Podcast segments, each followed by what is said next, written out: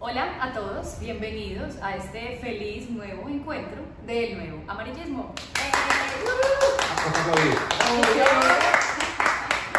Bueno, qué rico que estén acá con nosotros. Hoy tenemos un invitado hombre, que dicen que después tenemos a muchas chicas acá haciendo parte de este asunto. Gracias por compartir con nosotros y entrando en materia, como dicen por ahí, empecemos. Querido invitado, preséntate tú mismo en versión express. Rapidito. Rapidito. Bien, mi nombre es Jaime Jaramillo. Eh, alguna vez me preguntaban, ¿vos quién sos? El papá de Simón. Ese, ese lo tengo claro. El resto estoy tratando de descubrir. Perfecto. ¿Qué le gusta hacer a Jaime? ¿A qué está dedicando su vida en este momento? Bien, en este momento eh, nos dedicamos a través de mi empresa que se llama Finanzas Emocionales. Eh, es una empresa que fundamos hace tres años y medio con una socia, eh, Begui, y estamos dedicados a ayudarle a las personas a sanar sus finanzas. Finanzas emocionales. Interesante el nombre.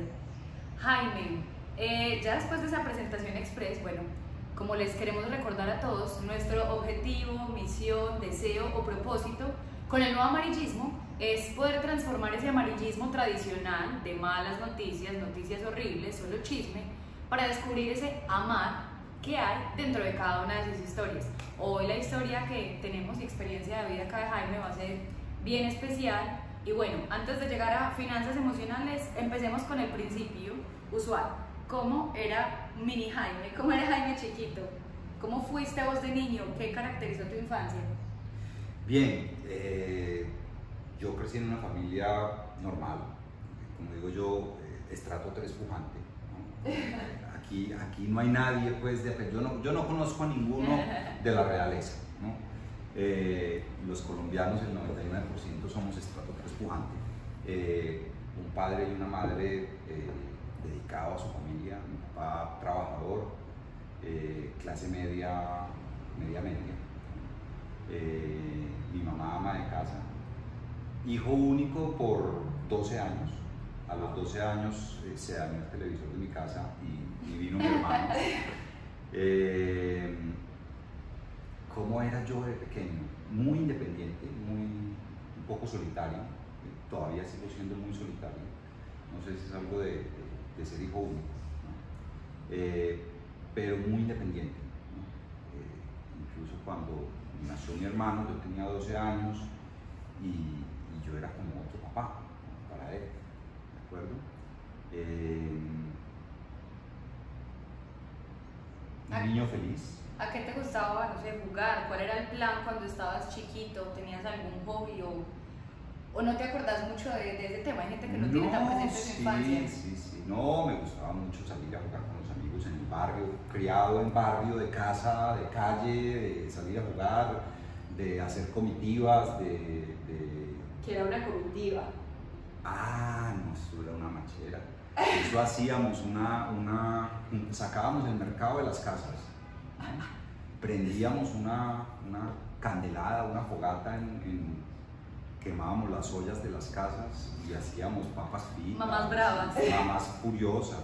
Hacíamos papas fritas y salchichas y cocin- cocinábamos ahí en la calle. ¿no? Dios mío.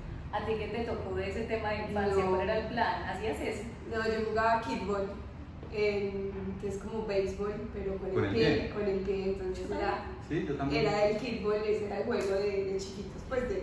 Yo y, me acuerdo Y cuando- botatarro. Sí, También. exacto.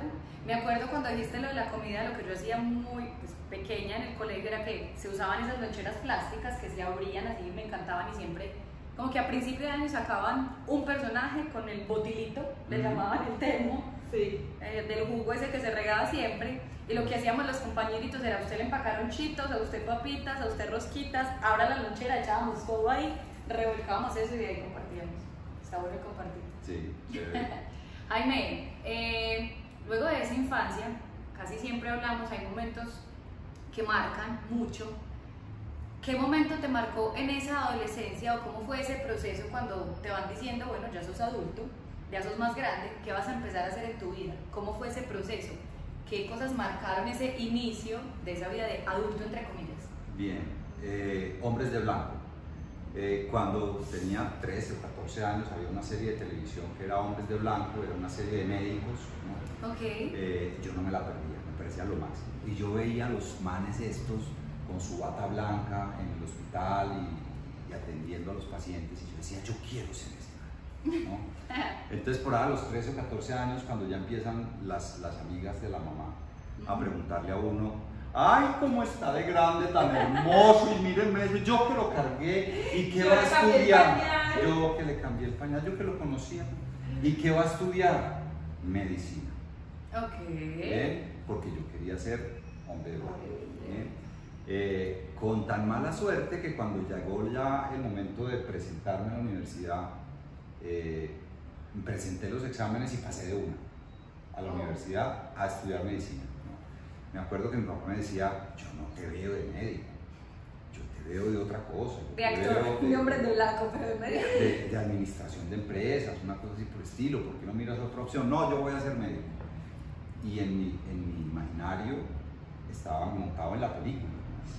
Empecé a estudiar medicina, eh, el primer semestre pues era un repaso del colegio, Eh, además estudiaba en, en una medio escuela, que es el CES, ya ahorita es más universidad, pero en esa época era medio escuela, entonces en el primer semestre veíamos matemáticas, física, química, inglés, deportes, apreciación artística, musical, no sé qué. ¿Qué? El primer semestre era un repaso del colegio y yo pasé fresco. Cuando ya llegamos al segundo semestre y empezamos a ver materias de medicina, parce, yo me desmayo con la sangre. O sea, yo veo sangre y a mí yo me empiezo a manotear, ¿no?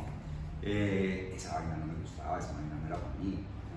Al final del, del segundo semestre me llamó eh, el decano y me dijo, mire, no es justo que usted no estudie nada y sus compañeros estudien tanto, entonces eh, se tiene que ir. Le recomendamos. Sí, se tiene que ir. No estudiaba, nada, perdí todo, perdí hasta el examen de sangre.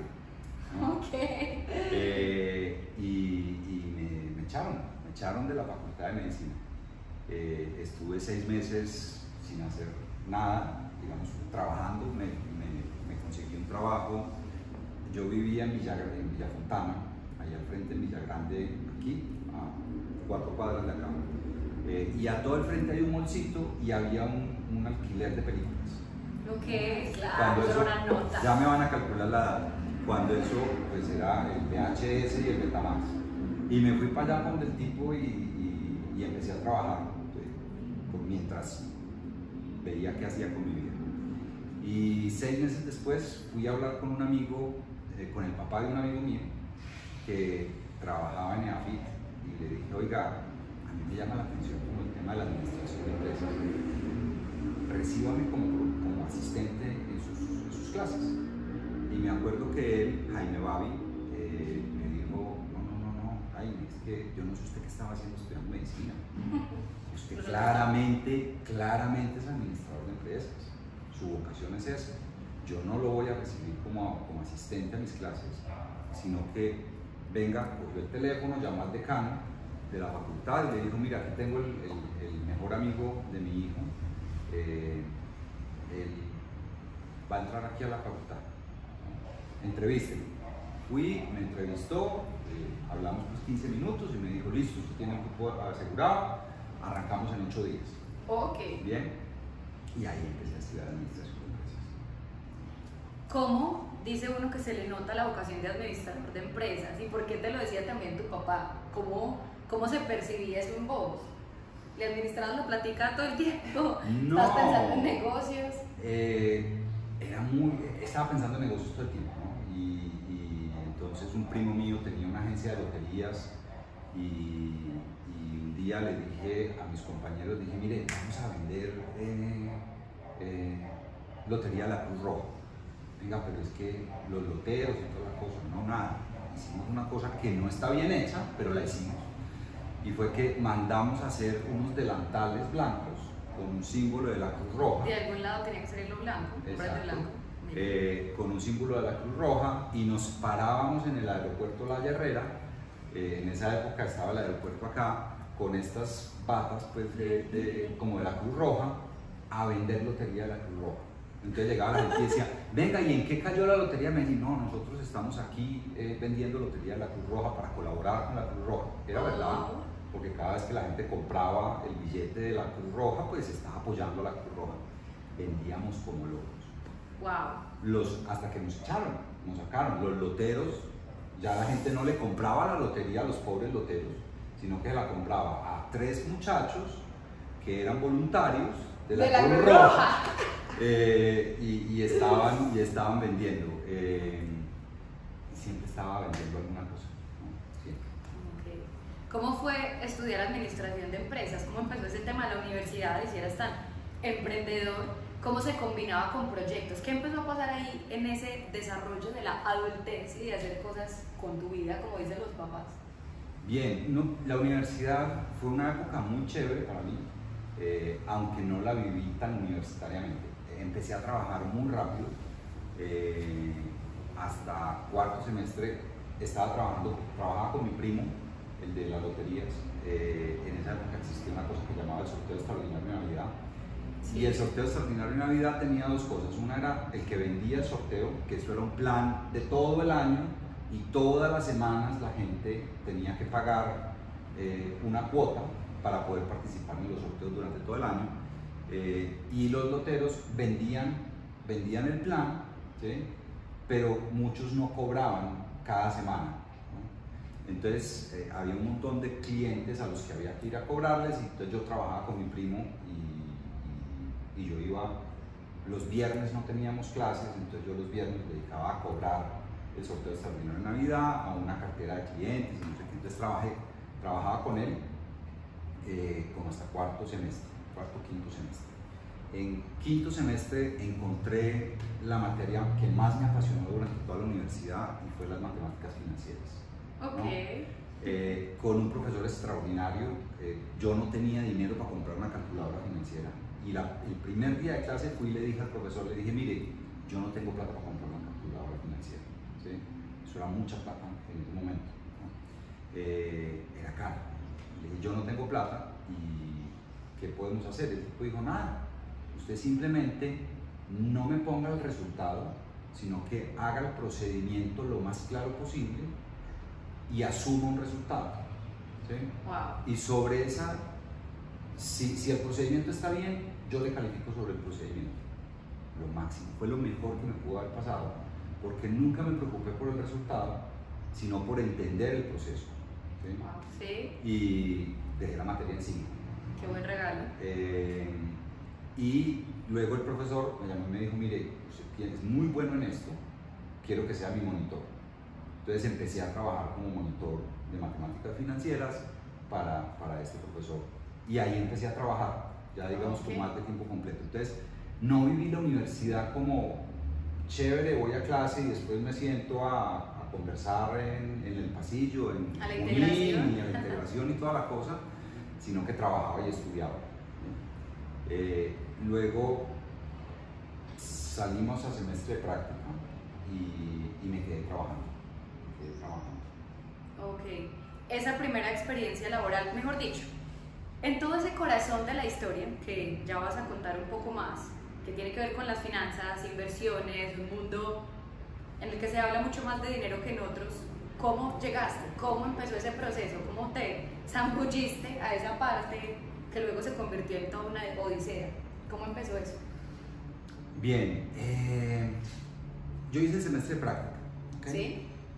La que era mi jefe en el semestre de práctica, o sea, a mí me fue muy bien en mi semestre de práctica porque...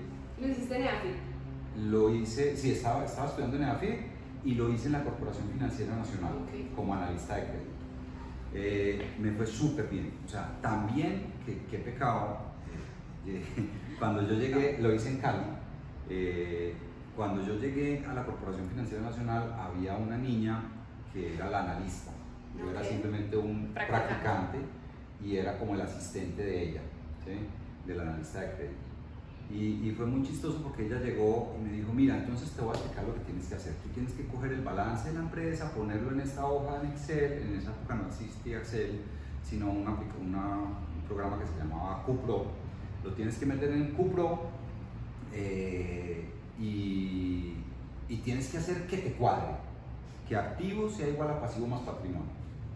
Eh, me entregó los balances, tú, repegué, los metí. A los 45 minutos, no sé a la hora, voy donde ella le digo, listo. Dices, ¿listo? Se me esparchó el muchachito. ¿Cómo así? Sí, ya, ya, ya terminé. Pero está bien. Sí, ¿Me cuadró? bien, Sí, eso, eso cuadra, pues está, revísalo. Pero vení, es que, es que yo me demoro medio día. No, no, yo ya estoy listo. Pues que yo ya no tengo más trabajo para ponerte. No, pues porque me hace otra cosa. ¿No? ¿Qué sigue después de meter esto? Porque esto es carpintería. No, ya después entonces sigue coger los indicadores, hacer el análisis, no sé qué. Venga, hagámoslo. No, pero, pero es que ese es mi trabajo.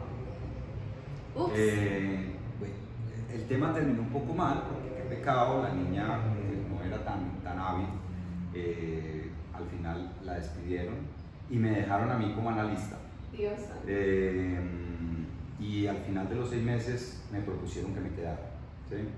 Finalmente no me quedé porque era en Cali y ahí, ahí no, no, no, no funcionó. Regresé a Medellín y cuando regresé a Medellín recibo la llamada de la que era mi jefe eh, acá en Medellín, que era la responsable, digamos, de todos los practicantes. Ella ya no trabajaba en la corporación, estaba trabajando en protección. Y me llama y me dice, mire Jaime, ahora que se matricule en la universidad, por favor matricúlese en clases de 6 de la mañana y de 7 de la noche, que yo de pronto lo voy a necesitar. Ok. Eh, el 14 de febrero del año 1992, ya estoy, ya estoy viejito porque cuando uno empieza, Yo ah, había nacido. tú no habías nacido. El ¿Qué año 14, naciste, perdón? Ah, no, Bien. 92. Recién nacida la bebé. exacto, estabas una, eras una bebé. Una bebé. El 14 de febrero eran las 9 y media de la mañana, yo acababa de llegar de la universidad, ya, eh, ya estaba en clases y, y recibo una llamada y era ella, ¿sí? la que había sido mi jefe. Me dice, ¿usted qué está haciendo? No, acabo de llegar de la, de la universidad, doctora Nora. Eh, se matriculó como le dije, sí, sí, pues acabo de llegar de clases de 6 de la mañana y, y- y esto. Yo, ok, póngase un vestido y una corbata y véngase para acá para protección. Oh, Entonces llegué a protección. Ese día era la primera jornada de cesantías en el país. Y esto era la locura. Todo el mundo gritaba, daba alaridos, corría de un lado para otro. Los bancos no le querían recibir la plata al fondo de pensiones porque era mucho dinero.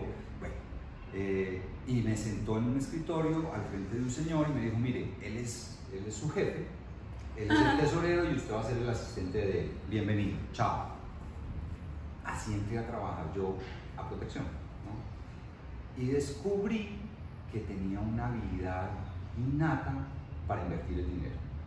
Lo hacía muy bien, muy bien. Tenía una habilidad que obviamente se necesitaba un conocimiento financiero, el tema de matemáticas financieras ayudaba muchísimo, dominaba los números, eh, coger, un título valor, un CDT, un bono cualquier cosa y calcularle todo lo que había que calcularle, pues era algo que me fluía muy bien, eh, pero así empecé. y me empezó a ir muy bien, muy, bien. Eh, también que a los seis meses me ascendieron, ya no, ya no iba a ser el, asistente del tesorero, sino que pasaba a la mesa de, negociación eh, a comprar y vender títulos valores, a invertir los recursos del fondo. Me duplicaron el sueldo. Y año y medio después de eso, eh, la persona que era la jefe de inversiones se retira y a mí me nombran con 24 años Wow. jefe de inversiones de protección. Ok. ¿sí? Eh, un cargo importantísimo. ¿Qué empezó a generar en ti eso? Como que va llegando, voy ascendiendo muy rápido, mucho dinero, tengo habilidad para esto. ¿Cómo esa espiral empezó a generar cosas en ti? ¿Qué, ¿Cómo te diste cuenta que se empezaron a transformar y qué cosas se empezaron a transformar en ti? Mm. Porque pues 24 años, yo sé que una persona de 24 años ahora quizás es muy diferente a la de 24 años hace unos años. Siento que en ese entonces como que uno crecía o asumía responsabilidades más rápido, con todo el respeto y el amor. Pero ¿qué pasaba? Porque aún así eras muy joven. Sí. ¿Qué te empezó a generar eso? Bien, varios sentimientos muy complicados, muy, muy complicados que además fueron construyendo una relación con el dinero desde lo emocional. Ajá. Ahí nacen las finanzas emocionales, porque las finanzas no son conocimiento, el conocimiento yo lo tenía todo. Las finanzas son emociones, porque las emociones son las que finalmente terminan tomando las decisiones sobre tu dinero. ¿sí? Entonces, claro, imagínense un muchacho de 20, 22 años eh, que, que, no pide trabajo, lo llama, sí. le dan trabajo, sí. que seis meses después le duplican su sueldo, que es bueno en lo que hace y además eh, se lo reconoce, el ego empieza a crecer de una manera importante. Entonces yo empiezo a construir primero dos sentimientos muy difíciles. El primero era que yo creía que era el rey Midas y soportaba en hechos reales, porque entonces yo decía, no, es que lo que hay que comprar o las inversiones que hay que hacer, que además son las que nadie está haciendo, son estas. Y eso funcionaba perfecto. Y eras un cagón en una era un compañía que de pronto tenía personas mayores. Y... No, y en la competencia. Entonces, nos reuníamos los jefes de inversiones de todos los fondos de pensiones en ese momento. Y, todos tenían una visión muy distinta de cómo manejar las inversiones y yo la tenía para, el otro lado. Y cuando yo tomo, tomo la jefatura de inversiones de protección, protección era el último fondo de pensiones en rentabilidad frente a toda la competencia. Un año después o un año y medio después éramos los primeros. Eh, entonces el ego y la soberbia cada vez crecían más. Entonces, primero pensaba que tenía el don de hacer dinero, que era el rey Midas, y él estaba soportado en hechos reales. Y segundo, yo no caminaba, yo levitaba. Ok. Iba, por encima del bien y del mal. Qué pereza. Entonces ahí empiezo a generar primero ese, ese sentimiento de yo soy el berraco, va a ser plata. Y segundo, la soberbia a crecer. Y un tercer, un tercer sentimiento muy complejo de manejar con el tiempo eh, fue que empecé a generar envidia. No, no que otros me tuvieran envidia, sino yo tenerle envidia al estilo de vida de personas con las cuales yo me relacionaba todo el tiempo en mi trabajo. Y eran los corredores de bolsa. Entonces, yo tomaba las decisiones y era el que hacía las inversiones y tenía todo un séquito. Imagínense, yo era el jefe de inversiones del fondo de pensiones, del segundo fondo de pensiones más grande de este país y el primer fondo de pensiones en rentabilidad. Y había un séquito de corredores de bolsa que querían hacer negocios conmigo. Obvio, yo tenía el poder de que ellos ganaran dinero, cada vez que hacían un negocio con protección o cada vez que hacían un negocio con cualquier cliente, ellos comisionaban. Entonces esto era pues un séquito impresionante. Y yo empiezo a ver a estos personajes cómo ganaban tanto dinero, su estilo de vida, sus carros, los relojes, los restaurantes, los viajes, ¿no? Y yo empiezo a envidiar ese estilo de vida. Y yo quería ser uno de ellos. Entonces ahí tomo una decisión muy compleja para mi vida profesional y es que digo, me voy a retirar de protección una carrera absolutamente brillante en una organización muy sólida. Eh, y yo dejo de lado esta carrera para irme a Bogotá a trabajar como corredor de bolsa. El corredor de bolsa. El corredor de bolsa. Por dinero. Ese fue el motivador. Total. No había otra motivación. Porque si fuera por desarrollo profesional me quedo en protección y probablemente hoy sería vicepresidente o presidente de alguna de las empresas del, grupo empresarial toqueño. El chico maravilla. Ok, esa está bien dura. Bueno, y entonces, esa espiral te llevó a Bogotá. ¿Cómo te fue en Bogotá? ¿Qué fue eso tan bacano que pasó quizás? ¿Y cuál fue el punto de quiebre que te confirmó que las finanzas están tan conectadas a la emoción. ¿Y cómo hiciste para bajarte de la levitación a poder caminar de nuevo? ¿Quién lo sacudió? ¿Qué pasó ahí? Bien, eh, mira, cuando tú no tomas las decisiones, la vida las toma por y te van a doler. Entonces esta historia, vamos primero etapa Bogotá y luego les cuento el dolor. Eh, el golpe. Llego a, a, trabajar a Bogotá, corredor de bolsa, súper exitoso, billete largo. O sea, la plata me llegaba. ¿Cuál era tu extravagancia? Ah, Ah, no. me encantaba comprar zapatos, me, con- me encantaba comprar De todas. vacas, pues yo no sé. La lista. Ha- ha- Haga lista, yo voy chuleando. Bien. Empiezo a llevar un, estilo de vida que yo digo de gula.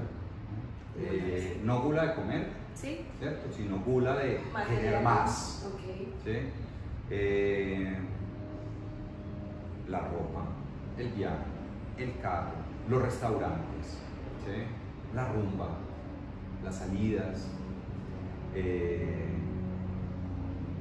extravagante en todo, ¿cierto? extravagante en todo, porque como el dinero llegaba, así como llegaba, lo gastaba, ¿cierto? Y como tenía esa creencia de que nunca me iba a faltar trabajo, porque además siempre, mira, Mira yo entré, yo entré a trabajar a protección sin presentar hoja de vida, Sí, ¿ok? sí. Nunca hice una hoja de vida entre el año 1992 y el año 2014. Wow. Nunca.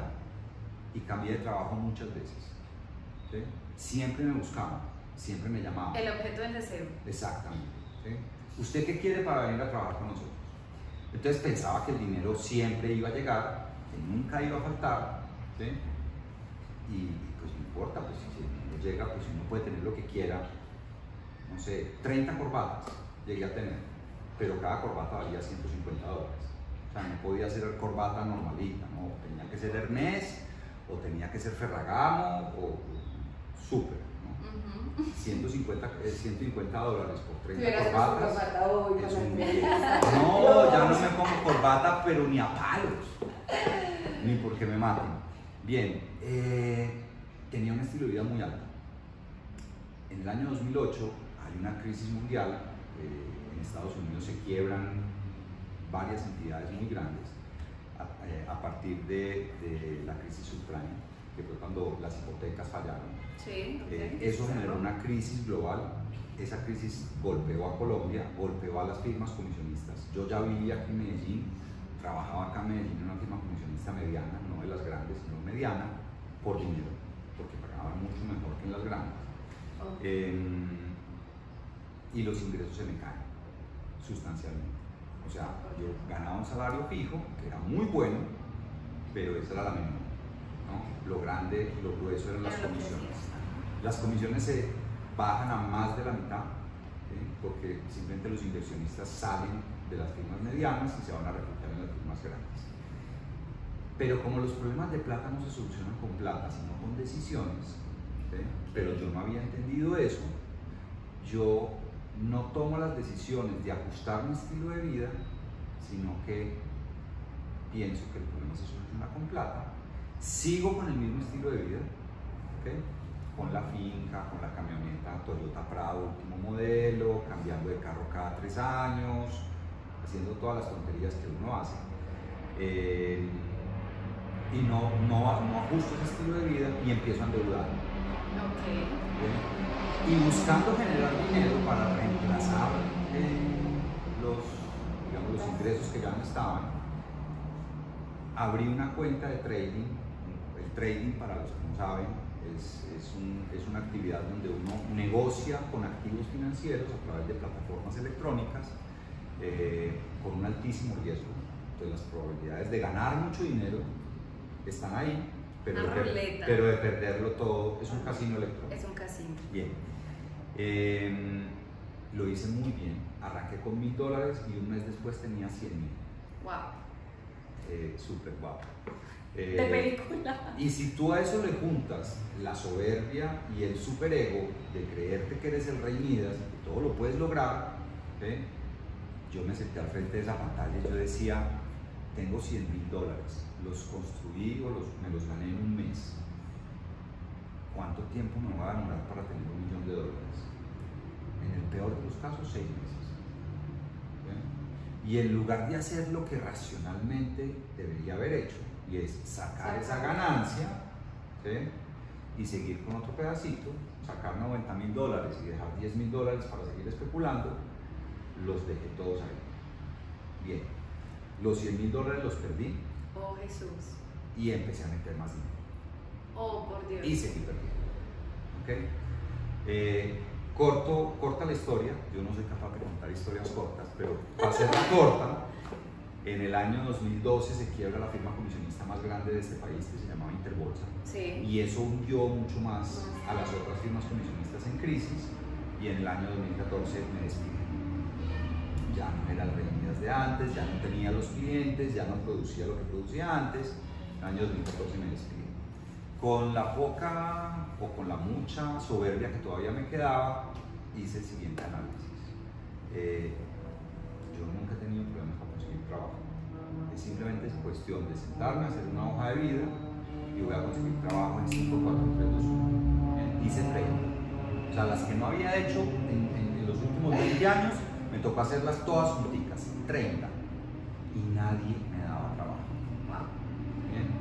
Eh, a todas estas pues estaba súper endeudado porque había acumulado deuda por estar manteniendo un estilo de vida, pero principalmente porque el casino electrónico del trading había, perdido muchísimo dinero. Mi esposa no sabía esta situación, eso se llama infidelidad financiera. Eh, cuando me siento a hablar con ella y a contarle, pues la verdad, eso fue un tema muy difícil de superar, no se pudo superar, se acaba el matrimonio. ¿sí? Eh, y yo me encuentro a los 45 años sin un peso en el bolsillo, literal, sin un peso en el bolsillo. ¿sí? endeudado más no poder, debía plata a todos los bancos ¿sí? y no tenía ni plata para un masaje de.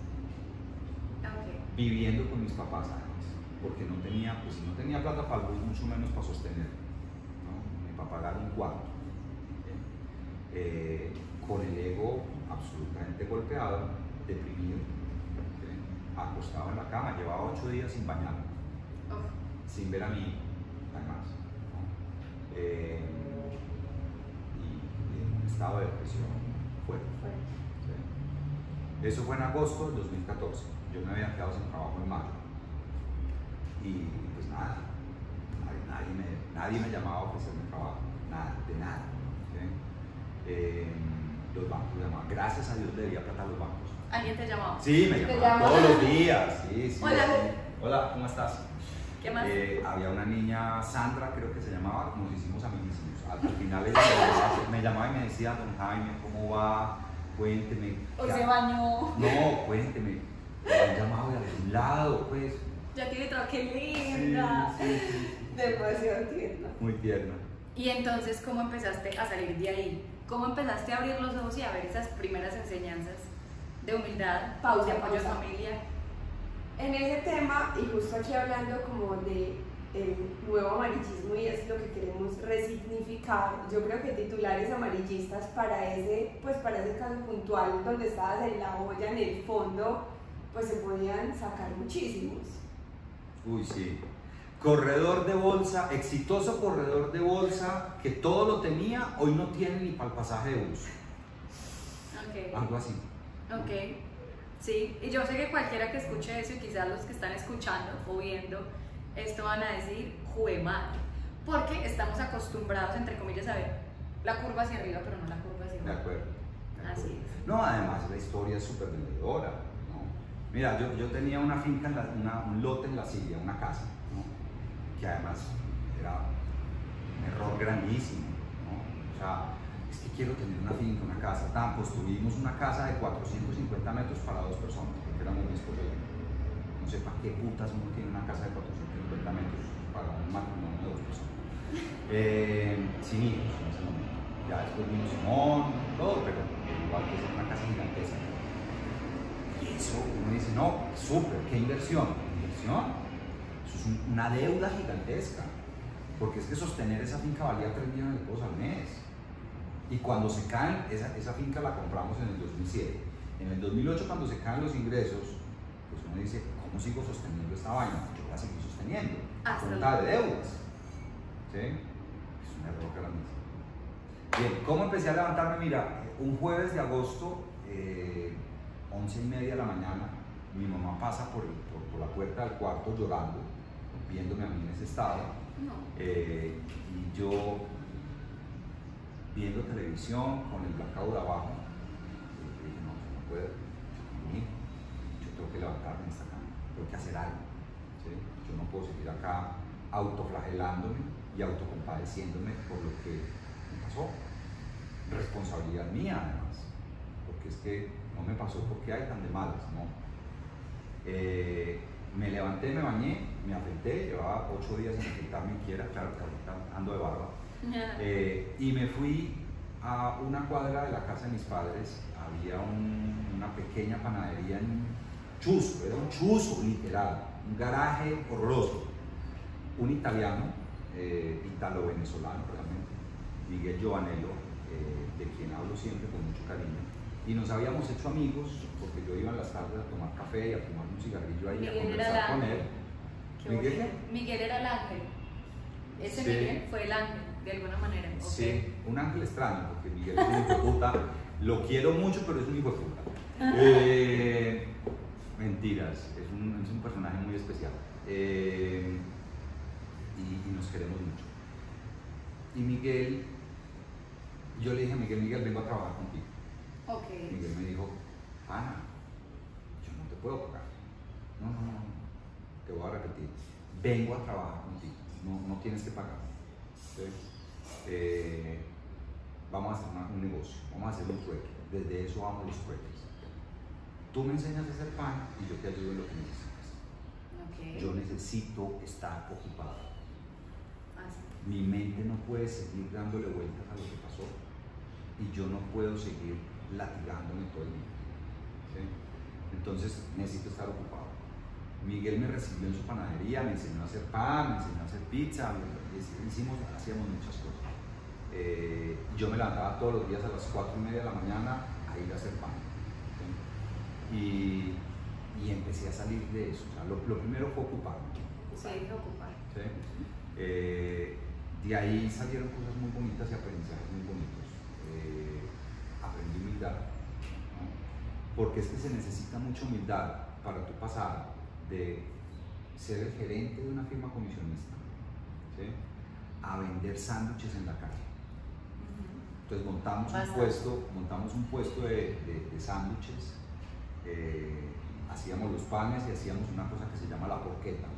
La porqueta es una cosa deliciosa que hacen los italianos. La que nunca la he escuchado. Uy, ayer, ayer me comí un calzón de porqueta en un sitio que abrió una amiga, que ahorita les voy a contar de ella.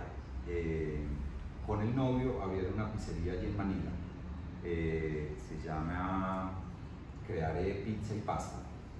Y contrataron a un venezolano de pizzero y el tipo sabía hacer porqueta o sabe hacer porqueta y están haciendo unos calzones de porqueta, deliciosos. Eh, bien, la porqueta es una preparación con cerdo. Nosotros hacíamos la porqueta y hacíamos los panes y montamos un, puesto que montábamos en el Parque Laureles eh, los fines de semana y esto y vendíamos sándwiches de porqueta. Entonces pasaban los amigos, corredores de bolsa, amigos, los conocidos. Fue pucha, qué teso. Y, y pasaban y compraban sándwiches de porqueta con una mirada de lástima yo creo que es de las cosas más dolorosas. De acuerdo.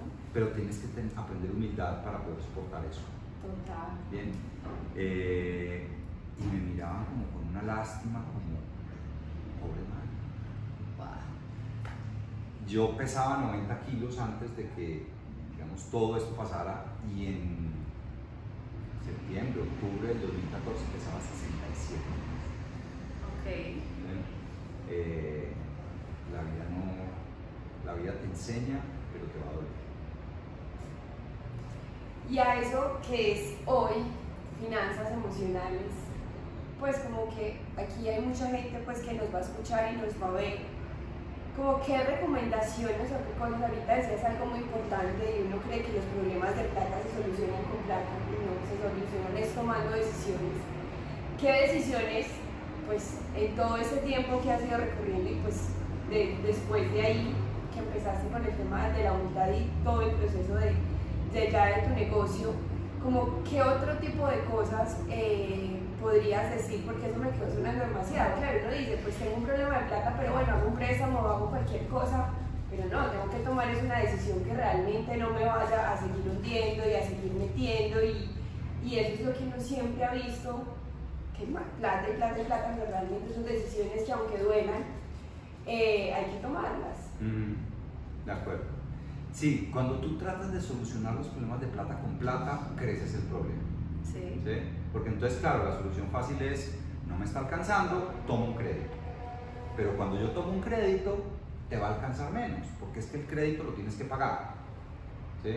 Entonces, si yo me gano 100, mis gastos son 120, entonces tomo los 20 prestados, ya, ya mis gastos no van a ser 120, sino que van a ser 125, porque los 20 los tengo que pagar.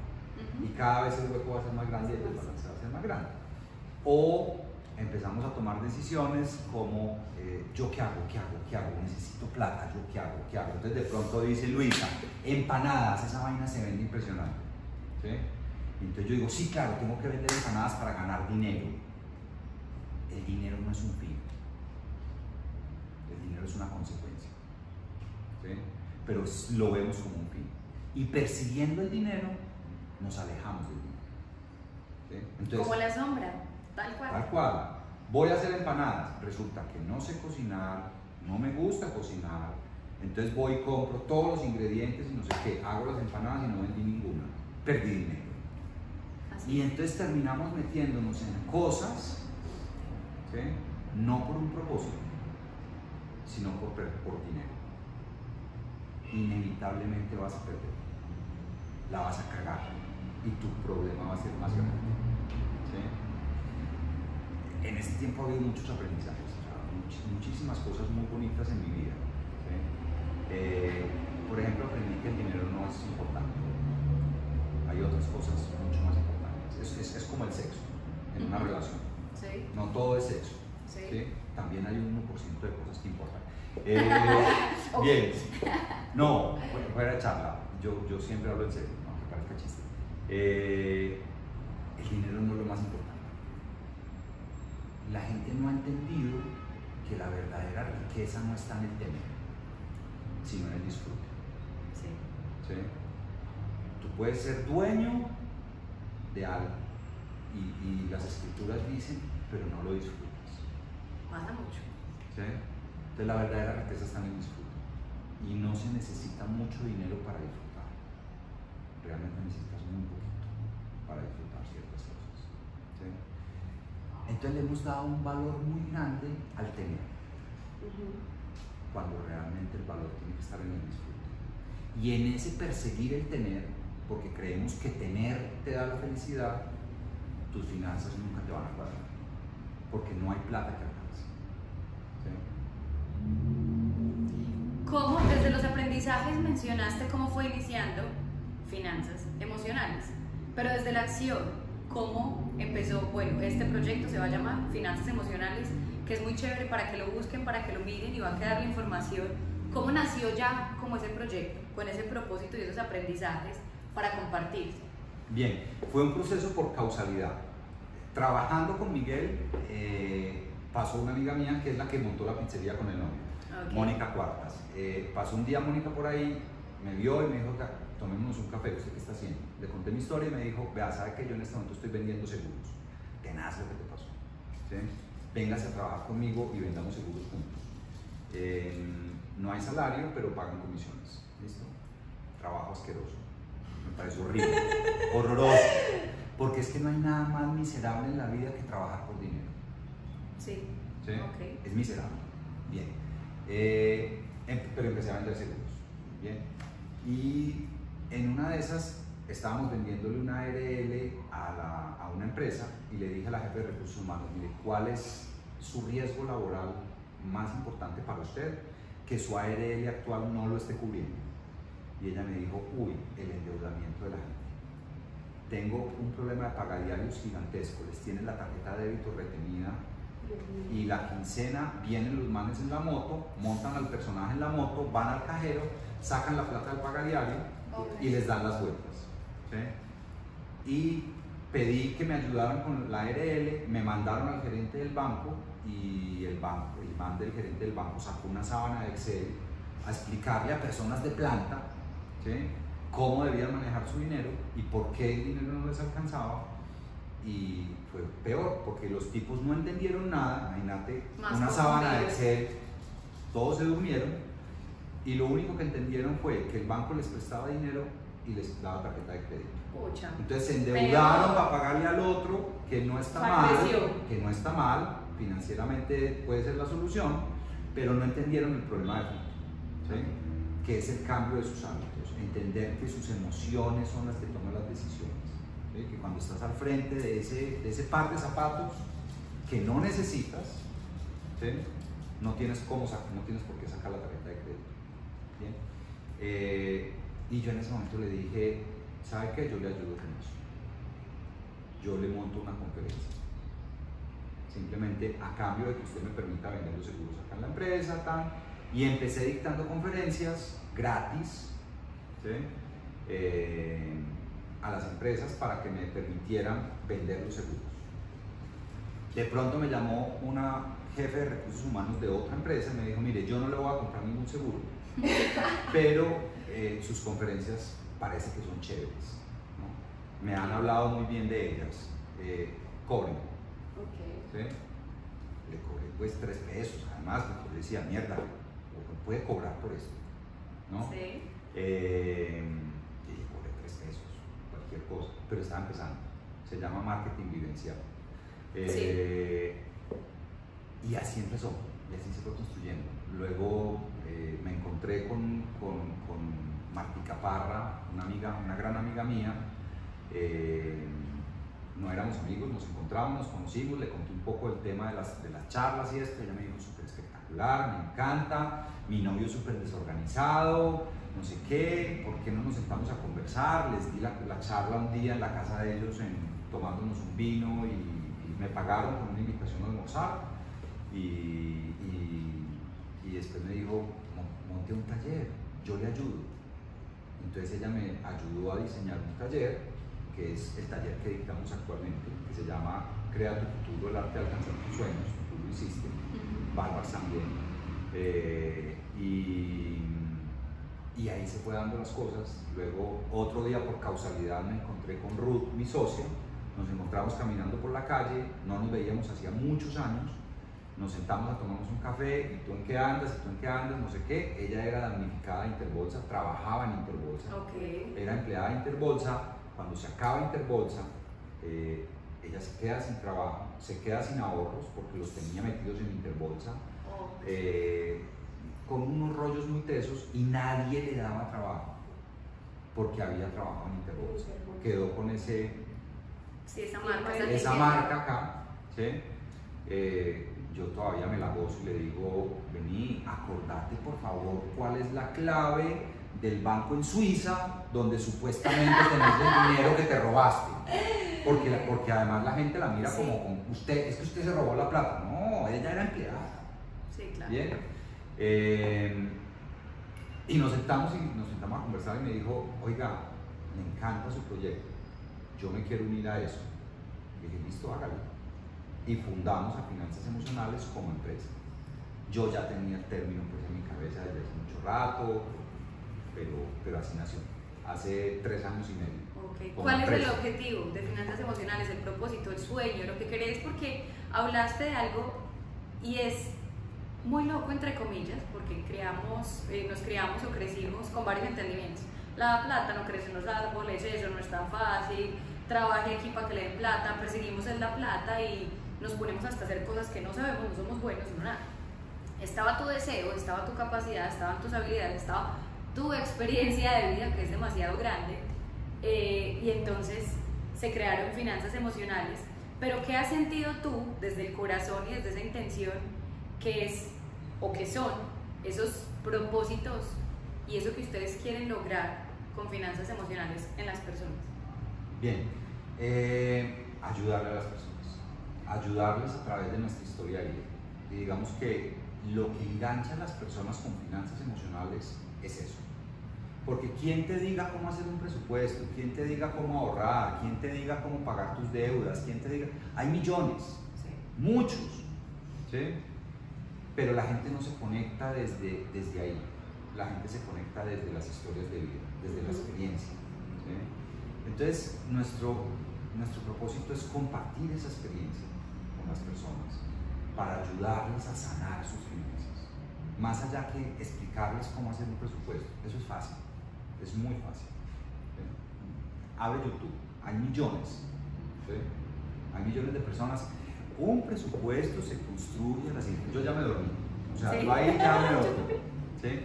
Eh, pero cuando tú empiezas a hacerle entender a las personas que tus problemas de finanzas vienen de tus emociones y vienen de cómo te comportas y cómo te relacionas, desde las creencias que tienes desde niño. Con el dinero, a la gente se le abre la entendedera. Eh, y logra entender el porqué de las cosas. Cuando tú entiendes el porqué, el cómo y el cuándo es circunstancial. Es completamente Bueno, y ya terminando aquí, es que a nosotros se nos pasa el tiempo siempre súper rápido. Hoy tú cómo resignificarías el amarillismo? O sea, ¿cómo- ¿qué es para ti el amarillismo? ¿Cómo le, lo nombrarías? No tengo ni idea. Qué pregunta tan difícil. ¿Usted por qué, por qué preguntan las cosas?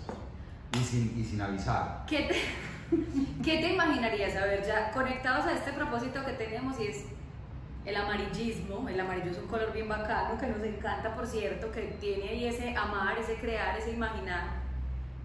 ¿Cómo poder transformar? Y yo creo que además el nuevo amarillismo ha estado con tu historia. Esa historia transformada aún hoy con un entendimiento diferente. Mm. Si no es el amarillismo eh, resignificado, contanos algo muy en especial que vos hayas resignificado en tu vida y que se haya transformado y que ese sea entonces el nuevo amarillismo a partir de esta historia. Bien. Algo que haya transformado bastante. Yo le dije que yo siempre hablaba en serio así, así estuviera mamando. Sí, sí, sí. Eh, no, mira, yo pienso que el tema del amarillismo es, es muy complejo, porque detrás del morbo del chisme Sí. estamos perdiéndonos la oportunidad de ser mejores. Porque todas las historias, por amarillistas que sean, hombre mata a su esposa con cinco puñaladas, no sé qué, ta, ta. La típica. Bien, detrás de ese morbo, ¿sí? hay toda una historia de vida que llevó a ese desenlace. ¿sí? Sí. Y por andar detrás de la- del amarillismo tradicional, nos perdemos del, de- del antes y nos centramos solamente en el hecho. Sí. ¿sí? En el caso mío, corredor de bolsa exitoso, no sé qué, ta, ta, ta, termina sin ta, ta. Y entonces, ¿cómo fue? ¿Y por qué? ¿Y entonces cuánto perdiste? ¿Y entonces Uy, cómo sí. fue? ¿Y entonces tu mujer no sabía? ¿Y entonces pensaste en suicidarte? ¿Y entonces no sé qué? ¿Y entonces la- tu mujer te dejó? ¿Y entonces no volverías con ella? ¿Y entonces...? Vení, esa fue la consecuencia. Esa es la punta del iceberg. Mira hacia adentro, mira hacia atrás. ¿sí? Y todo esto que antecedió al hecho y lo que siguió después es lo realmente valioso. Entonces, el amarillismo yo creo que es súper bueno para no centrarse en el hecho. No nos centremos en la sangre. ¿sí? Centrémonos en el aprendizaje, desde antes y el aprendizaje de después de lo que pasó. Qué nota. Wow, me quedé aquí procesando la información. Gracias, gracias por la historia, por contarnos un poco de eso. Qué chévere es que eso lo escuchen. Finanzas emocionales. Tan simple pero tan profundo y tan poco conectado porque para nosotros es como un casado, como decimos por ahí, que no, no ha sido tan usual. Qué bacano que puedan enlazarse esas cosas. Gracias por contarnos la historia. Gracias por enseñarnos mucho a través de eso y seguro que cuando volvamos a ver y escuchar, porque queremos verlo y escucharlo muchas veces, ahí va a estar en la mente y en el recuerdo, gracias a los que están aquí escuchando, viendo. Eh, es una nota poder contar historias como esta y el aplauso para despedir.